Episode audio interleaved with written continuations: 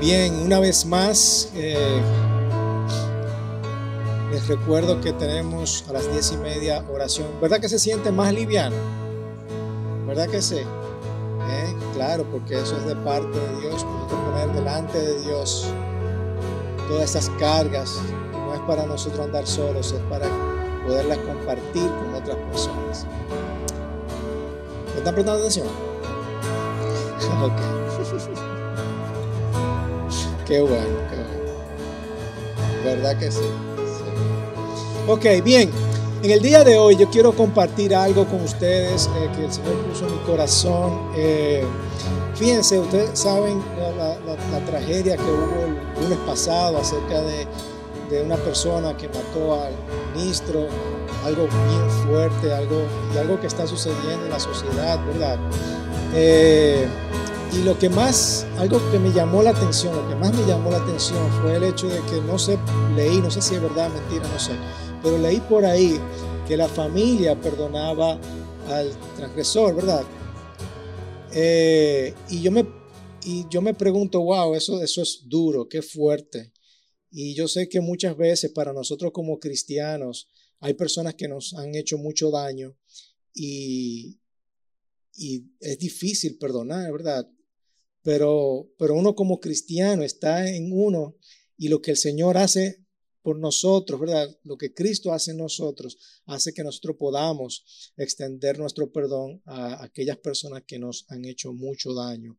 Yo no sé ustedes, pero yo, yo tengo como, puedo contar como tres personas que me han hecho daño en mi vida fuerte, que, que, que para mí como que, óyeme, yo la he perdonado, pero muchas veces, wow, si lo veo en la calle, como que me dan ganas como de tirarle el carro, tú sabes, como que es una batalla fuerte. Entonces yo no me quiero ver en, la situación de, de, en ese tipo de situación, nadie se quiere ver en eso, ¿verdad? Y yo me pregunto, wow, si me sucediera a mí, yo, yo pudiera realmente perdonar de corazón a esa persona. Y es precisamente por eso yo, yo quiero traer este mensaje, porque hay veces muchas personas eh, que yo quiero perdonarlo, ¿verdad? Pero por el mal que me han hecho. Pero la realidad es que esto nos llena de amargura y no vamos a vivir la vida plena que realmente Cristo tiene para cada uno de nosotros. Si nosotros no aprendemos a perdonar. Y en este mensaje vamos a ver cómo Cristo puede cambiar la vida de un hogar, puede cambiar la vida de una sociedad al transformar su vida y tan solo con este hecho de, aprender a perdonar a aquellas personas que no han hecho daño. ¿Okay? Y yo creo que, que el Señor cambia el hogar, puede cambiar la sociedad. Nosotros, ese ejemplo es un gran ejemplo para cada uno de nosotros, cómo esa familia puede perdonar a esa persona. Eso es, eso es, una, es un buen ejemplo para cada uno de nosotros. ¿Ok? Y vamos a hablar en el día de hoy, eso me, trajo a la mente la, a Filemón, a Filemón. Yo no sé si se acuerdan, pero una vez hablamos acerca de, segunda de Juan, tercera de Juan, donde yo le dije, hoy vamos a ver un libro entero de la Biblia, ¿verdad? Vamos a ver un libro entero de la Biblia. Ustedes van a salir de aquí diciendo, me leí un libro de la Biblia. Ok, este es el caso de hoy también. Hoy vamos a leer el libro de Filemón, un libro que casi mucha gente no, no acostumbra a ver porque es un libro cortico. Pero cuando salgamos y alguien te pregunta, ¿qué hiciste en la iglesia? Oh, yo leí un libro entero de la Biblia. Yo leí un libro enterito de la Biblia. Ok, así que ese es el caso de Filemón. Y aquí tenemos un personaje que se llama Onésimo. Onésimo, que en griego es un nombre griego que significa útil o servicial. ¿Ok? Y era uno de los esclavos de Filemón. Pero ¿qué pasa? Que eh, Onésimo había robado a Filemón y había huido a Roma. Se escapó. Por esa diosidencia, ¿verdad? Por esa coincidencia, diosidencia, esa dirección providencial del Señor, este Señor Onésimo se, se encuentra con nada más y nada menos que con Pablo. Y Pablo lo, ya ustedes saben, lo agarró Onésimo y lo convirtió, lo, le habló acerca de las buenas noticias del amor y el poder de Dios y transformó su vida. ¿Ok? Transformó la vida de Onésimo. Legalmente, ustedes saben que en aquella época Filemón hubiera podido ir a la ley y decir que mataran a Filemón, a Onésimo, perdón. Ok, mataran a ese esclavo porque había quebrantado la ley. Pero Pablo puso un pare, intervino e intercedió a favor de este nuevo cristiano llamado Onésimo y obviamente a salvarle la vida. Y, eso es un buen ejemplo de lo que Cristo cambia un hogar, cambia una sociedad al transformar sus vidas, ¿verdad? Entonces vamos a hacer, en el día de hoy lo que vamos a hacer es, primeramente vamos a leer eh, a Filemón completo y luego vamos a ir viendo los puntos, puntos por punto y viendo lo que el Señor nos trae a nuestros corazones. ¿De acuerdo? Ok, vamos a leer. Pablo, estamos en Filemón, el único capítulo que tiene, ¿verdad? Pablo, prisionero de Cristo Jesús y el, y el hermano Timoteo, a Filemón, nuestro amado hermano y colaborador, y a la hermana Apia y a Arquipo, nuestro compañero de lucha, a la iglesia que está en tu casa. Gracias a ustedes y paz de parte de Dios nuestro Padre y del Señor Jesucristo. Doy gracias a mi Dios siempre haciendo mención de ti en mis oraciones, porque oigo de tu amor y de la fe que tienes hacia el amor y hacia el Señor Jesús y hacia todos los santos Ruego que la comunión de tu fe llegue a ser eficaz por el conocimiento de todo lo bueno que hay en ustedes mediante Cristo, pues he llegado a tener mucho gozo y consuelo en tu amor, porque los corazones de los santos han sido confortados por ti, hermano. Por lo cual, aunque tengo mucha libertad en Cristo para mandarte a hacer lo que conviene, no obstante, por causa del amor que te tengo, te hago un ruego siendo como soy Pablo, anciano y ahora también prisionero de Jesús, te ruego por mi hijo Onésimo, a quien he engendrado en mis prisiones, quien en otro, quien en otro tiempo te era inútil, pero ahora no es útil a ti y a mí, y te lo he vuelto a enviar en persona, es decir, como si fuera mi propio corazón.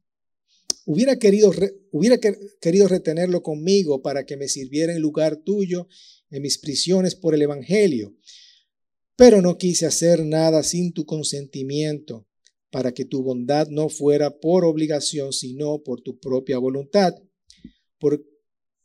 porque quizá para esto se apartó de ti por algún tiempo, para que lo volvieras a recibir para, para siempre, ya no como esclavo, sino más que un esclavo, como un hermano amado, especialmente para mí, pero, pero cuanto más para ti, tanto en la carne como en el Señor. Si me tienes pues por compañero, acéptalo como me aceptarías a mí. Y si te ha perjudicado en alguna forma o te debe algo, cárgalo a mi cuenta. Yo, Pablo, escribo esto con mi propia mano yo lo pagaré por decirte que aún tú mismo te me debes a mí. Sí, hermano, permíteme disfrutar este beneficio de ti en el Señor. Recrea mi corazón en Cristo. Te escribo confiado en tu obediencia, sabiendo que harás aún más de lo que te digo. Y al mismo tiempo, prepárame también alojamiento, pues espero que por las oraciones de ustedes les seré concedido. Te saluda Epafras, mi compañero de prisión en Cristo Jesús, también Marcos, Aristarco, Demas y Lucas y mis colaboradores, la gracia del Señor Jesucristo sea con el espíritu de ustedes. Amén. Acabamos de leer un capítulo de la Biblia, ¿verdad? Un libro, un libro, un libro, un libro. Miren, esta carta es muy sencilla. Tiene tres cosas principales. Informar a Filemón que su esclavo estaba bien y había sido salvo pedirle que perdonara a Onésimo y pedirle que preparara alojamiento, el cual esperaba que lo pusieran pronto en libertad.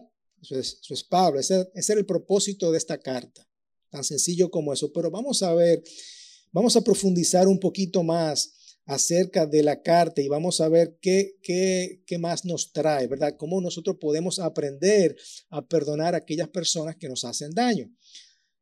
Dice Pablo, prisionero de Cristo Jesús y hermano, y el hermano Timoteo. Es decir, Pablo identifica, se identifica como preso, estoy preso. Tema que se repite una en varios versículos más adelante. Tal vez era para recordarle a Filemón, óyeme, Filemón, yo estoy preso. El favor, pequeño favor que yo te voy a pedir no se compara al yo estar preso. Ok, esto es, piensa en esto. Eso es una insignificante, eso es en comparación al, al favor que yo te estoy pidiendo. Y por supuesto, Pablo era prisionero de Cristo, no de Roma.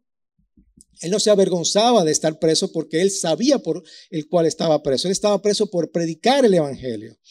¿Ok? No era porque él había hecho nada malo. Pero estando preso pudo lograr mucho. ¿Ok? Y puede, logra más nosotros que siendo ciudadanos libres, ¿verdad? La carta está escrita también por parte de Timoteo para que tenga también más peso. Y Pablo no es el único autor de esta carta. Es decir, está Pablo y está Timoteo, dos personas. Pero al mismo tiempo, él dirige esta carta no solamente a Filemón, sino también a varias personas. Aquí está Filemón, a la hermana Apia y Arquipo. Es decir, Arquipo era su hijo, eh, que nosotros podemos ver en Colosenses, eh, que parece que pastoreaba en la iglesia de la Odisea. Eh, y obviamente también estaba la hermana Apia, Apia, son nombres griegos, y probablemente la esposa de Filemón y la madre de Arquipo. Pero Pablo se refiere a estas personas porque estas personas también van a, tener algo que ver con Onésimo, porque era el esclavo de la casa. Y obviamente estas personas se reunían en la casa. Eh, es como, yo me imagino, según lo que, lo que podemos interpretar, es que eh, Onésimo fue con la carta hacia donde Filemón. Y yo me imagino a Filemón recibiendo la carta y, oye hermano, ¿qué tú haces aquí?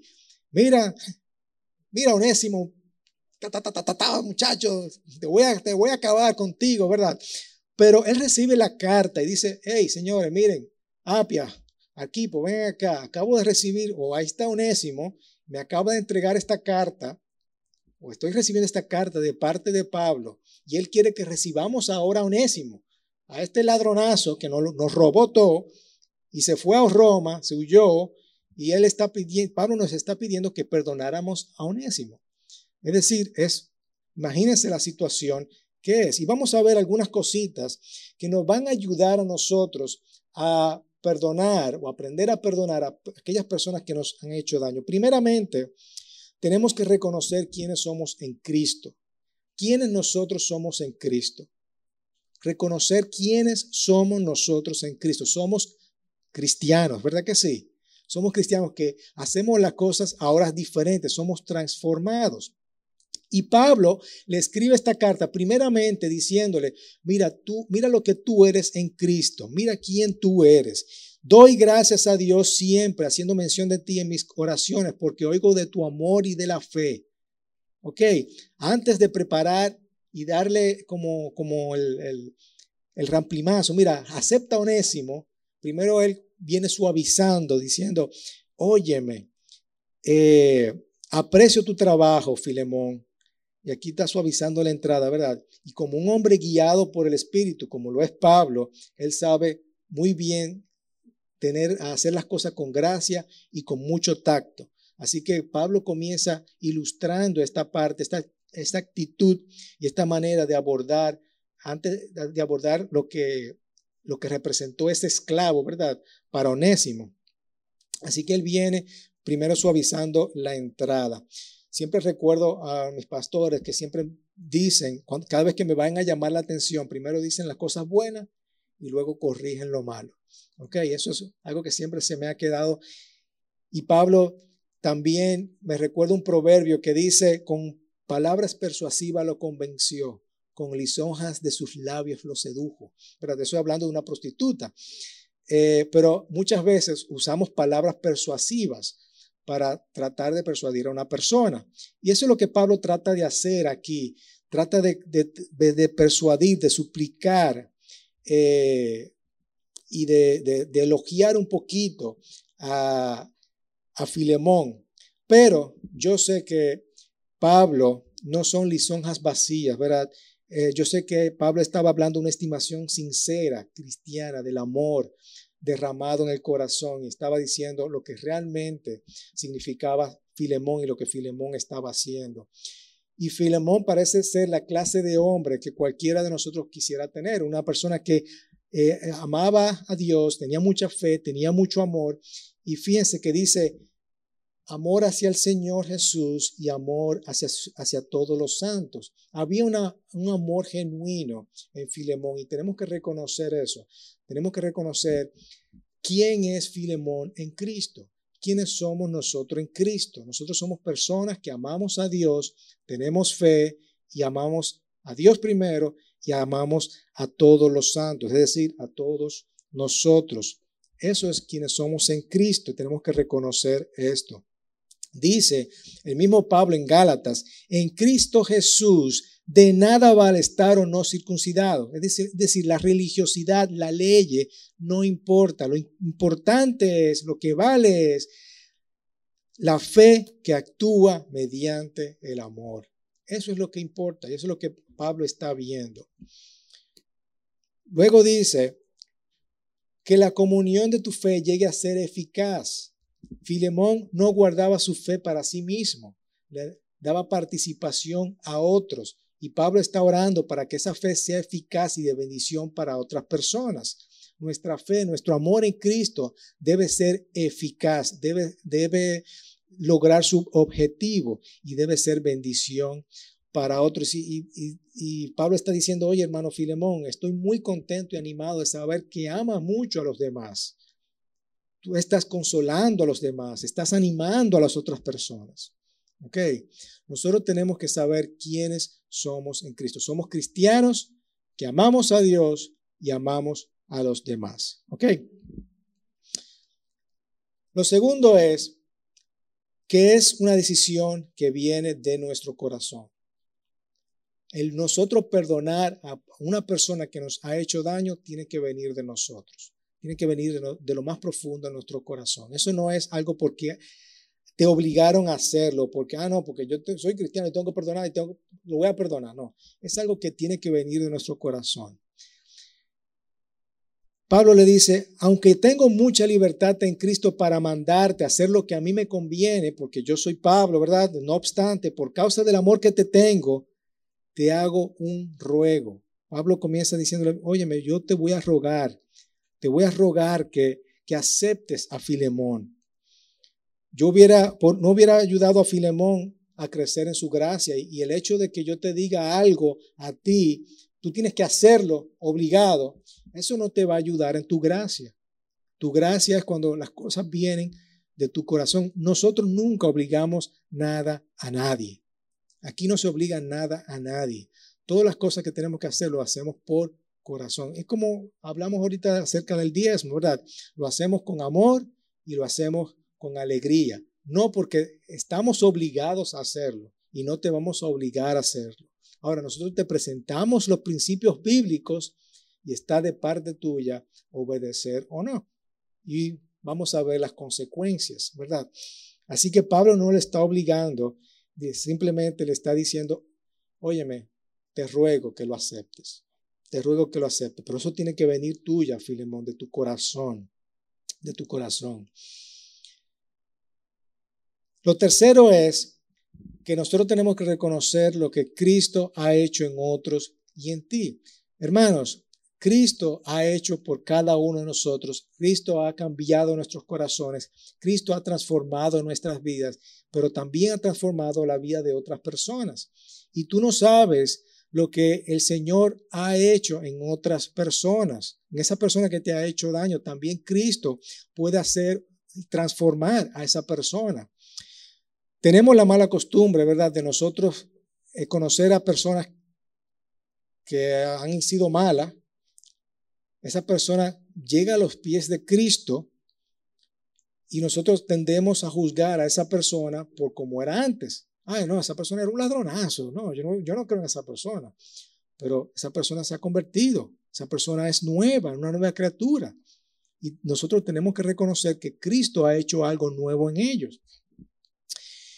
Pablo le dice aquí, te ruego por mi hijo Onésimo, a quien he engendrado en mis prisiones, es decir, yo lo he acogido, le he predicado el Evangelio, quien en otro tiempo quizás fue inútil, te robó, te hizo daño, pero ahora no es útil.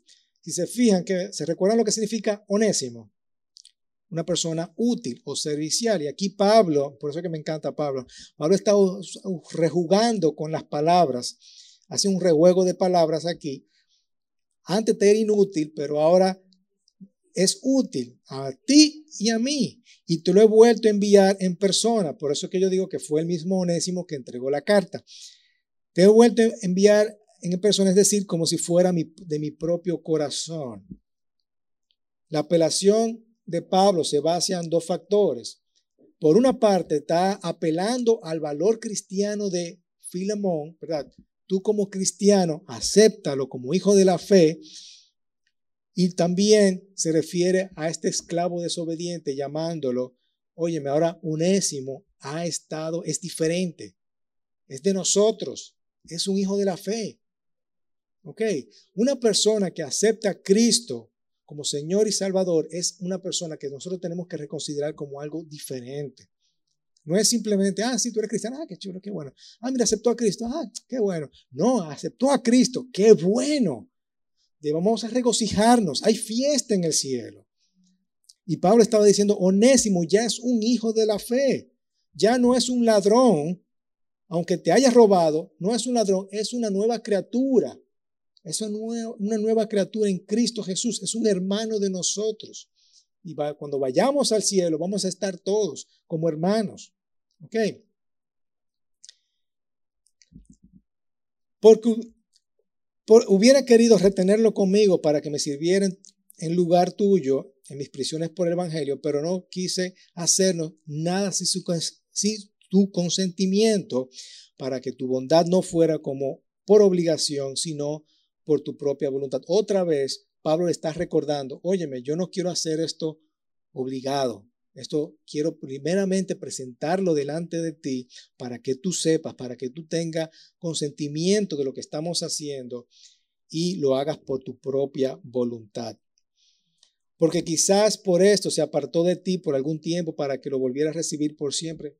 Aquí Pablo, ¿verdad? Abundando un poquito más, ya no como esclavo, sino como como esclavo, sino más que un esclavo, como un hermano amado. Ya él no es un esclavo, él ahora es un hermano. ¿Ok? Especialmente para ti y para mí. Por tanto, en la carne como en el Señor. ¿Ok? Así que tenemos que reconocer lo que el Señor ha hecho en nosotros y ha hecho en los demás. Y lo cuarto es, perdonamos como Cristo nos perdonó. Cristo nos ha perdonado a nosotros que somos transgresores. También debemos de hacer lo mismo con otras personas. Dice Pablo, y si me tienes pues por compañero, acéptalo como si me aceptaras a mí. Aquí se describe, se describe perfecto, hermosamente esta doctrina de la identificación del creyente con Cristo. Recíbeme a mí como si fueran de mi propio corazón. Este era el ruego de Pablo. Onésimo era tan parte de Pablo que le dolía tener que eh, volver a enviarlo de regreso, ¿verdad? Y él, si tú vuelves, yo no quiero que Onésimo venga hacia donde mí, recíbelo, recíbelo, así como nosotros, como Cristo nos recibe a nosotros, siendo nosotros transgresores, así recíbelo a Onésimo. Si te ha perjudicado de alguna forma o te debe algo, cárgalo a mi cuenta cárgalo a mi cuenta. Necesitamos recordar que la, que la esclavitud, ¿verdad? Era una institución aceptada en el imperio, como dije anteriormente. La esclavitud, él merecía la muerte, Onésimo, o por lo menos preso, ¿verdad? Lo mínimo. Y los romanos y los griegos traían muchos esclavos, eso era parte de la vida diaria, eso era algo normal. Y Pablo en ningún momento dice que hay que acabar con esclavitud. Él no habla acerca de eso. Pero sí Pablo dice, oye, me lo esclavo hay que tratarlo bien. Hay que tratarlo bien. Y más ahora que un esclavo está en Cristo, es como un hermano. Y eso lo vimos en Corintios cuando hablamos de Corintios. Pero, ¿qué hacer con la ley romana? ¿Qué hacer con el, con el dinero que se robó Onésimo? ¿Cómo podría Filemón perdonar si no había una restitución? Porque eh, Filemón estaba en esta disyuntiva. Ven acá, si yo acepto a Filemón, yo estoy en contra de la ley, de la ley romana. Si acepto a, Onésimo, sí. Si acepto a Onésimo, ¿cómo yo estoy, yo estoy en contra de la ley romana? ¿Cómo yo puedo lidiar con esto? Pero Pablo le está diciendo, óyeme, yo te lo voy a pagar, cárgalo a mi cuenta. Está diciendo Pablo con este ruego, porque es algo importante, ¿verdad? Algo, algo que hay que considerar. Quizás para uno no lo ve como, no, pero Pablo, eh, Filomeno estaba en esta disyuntiva. Voy a romper la ley romana, yo me voy a hacer cómplice entonces con él. Ok. Y Pablo obviamente tiene gran interés en los esclavos, pero animándoles a ser mejores, los mejores cristianos posibles. Yo sé que tú eres esclavo, pero sé un mejor cristiano posible. Y así, quién sabe, tú puedes ganar tu libertad. Como dije, Pablo no estaba en contra de la esclavitud. Nunca estuvo diciendo, vamos a abolir la esclavitud. Eso nunca se escuchó de parte de Pablo, porque eso era algo normal en aquella época.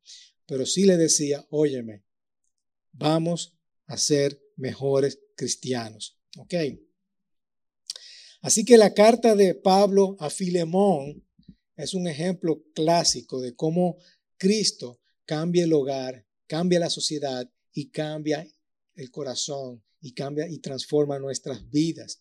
No era que Pablo quería evadir el problema de la esclavitud, sino que se daba cuenta que la verdadera solución se encontraba conforme a los hombres y mujeres que se entregan a Cristo, que aceptan a Cristo como Señor y Salvador, porque en Cristo es que nos va a dar ese poder en nuestros corazones de yo poder decir, óyeme, yo te perdono, yo te perdono. Y yo tengo entendido que la, familia, eh, esta familia que fue afectada tiene una atadura, ¿verdad?, al Cristo. Y eso es lo que, eso lo, eso es lo que nos permite a nosotros tener y tomar ese paso, de nosotros poder decir, te perdono, te perdono.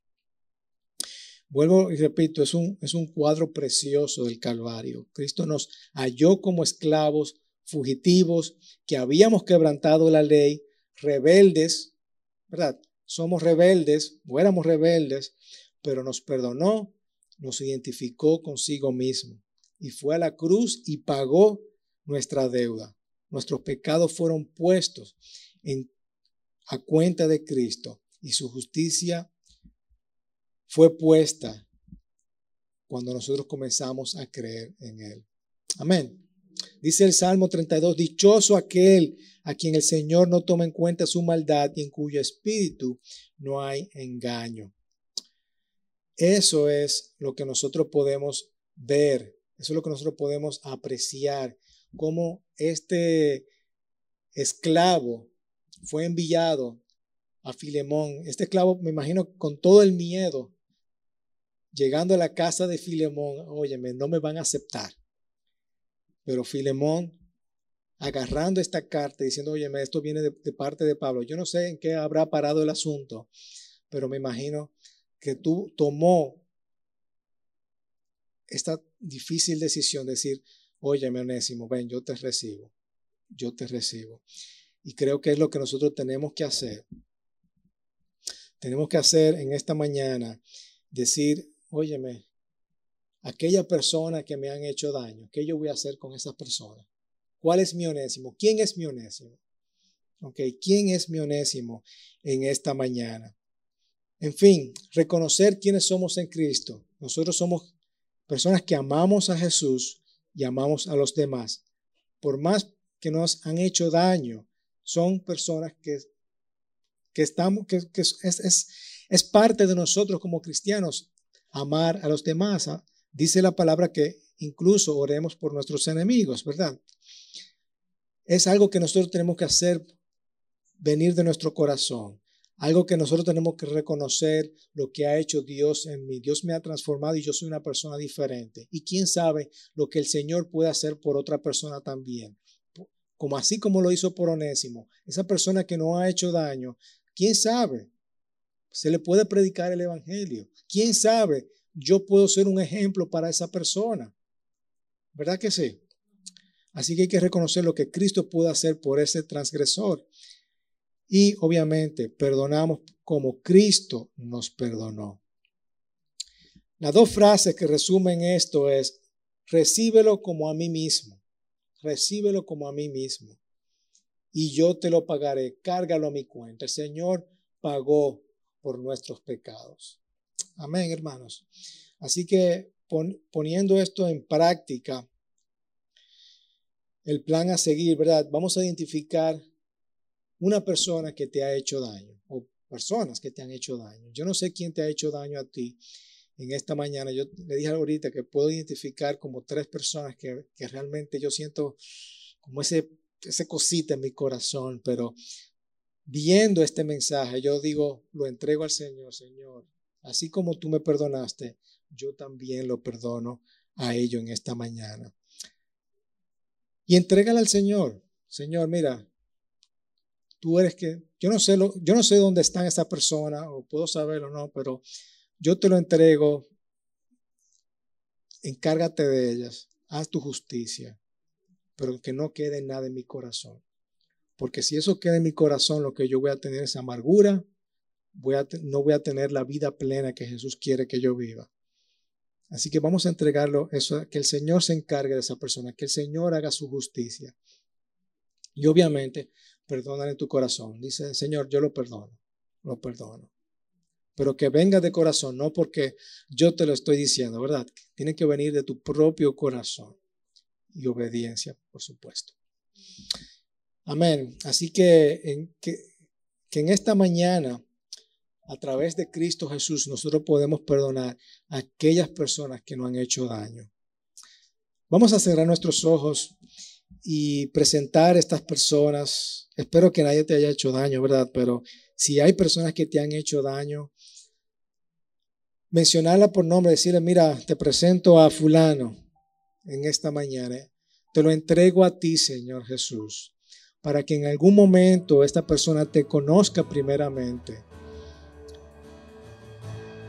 Y a través quizás de mi ejemplo, ¿verdad? Te pueda, yo pueda decir, oye, óyeme, Él te conoció por mí, qué bueno.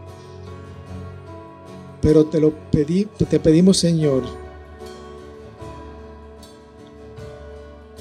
te entregamos a estas personas, Señor. Delante de ti, que seas tú, Señor Jesús, limpiando primeramente mi corazón. Yo recibiendo el perdón. Y yo soltando eso, Señor. No lo quiero retener más en mi corazón, Señor. Quiero vivir a plenitud. Gracias, Señor. Gracias por permitirme soltar. Y te pido, Señor Padre, para que esta persona en algún momento te pueda conocer, te pueda conocer, se pueda entregar a ti, Señor Jesús y también pueda expresar ese arrepentimiento genuino, Señor. Oh Padre Santo, te alabamos y te bendecimos, Señor, por lo que tú has hecho en nuestras vidas, Señor. Definitivamente tú has transformado nuestros corazones, Señor. Tú has cambiado nuestros corazones. Y sin ti nunca hubiéramos podido tomar este paso de obediencia hacia ti, Señor. Así que en nombre de mis hermanos, Señor, también pido eh, perdón y, y, soltamos a aquellas personas